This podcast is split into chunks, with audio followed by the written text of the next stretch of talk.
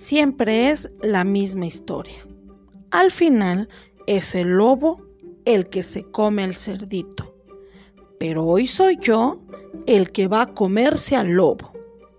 Para cocinar un lobo se necesita una olla muy grande, con mucha agua.